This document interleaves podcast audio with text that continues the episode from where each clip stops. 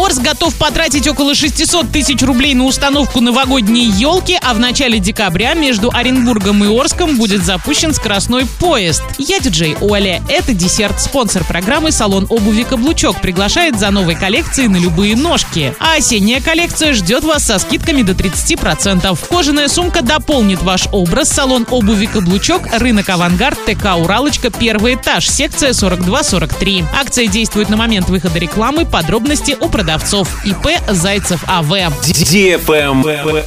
News. Орс готов потратить 600 тысяч рублей на установку новогодней елки на Комсомольской площади. Выполнять работы будут с 1 по 20 декабря. Подрядчик обязан перевести оборудование до и от места работ, погрузить и разгрузить его, выполнить сам монтаж, подключить елку к электропитанию и настроить оборудование. Необходимо подрядчику и проследить за оборудованием во время проведения работ, а после их окончания провести демонтаж и вывести оборудование. Действует контракт до 20 января. Всего на подготовку главной площади города к Новому году в этом году готовы направить более 1 миллиона 350 тысяч рублей. Цена включает в себя оборудование главной городской елки, горки и праздничной иллюминации. Лайк.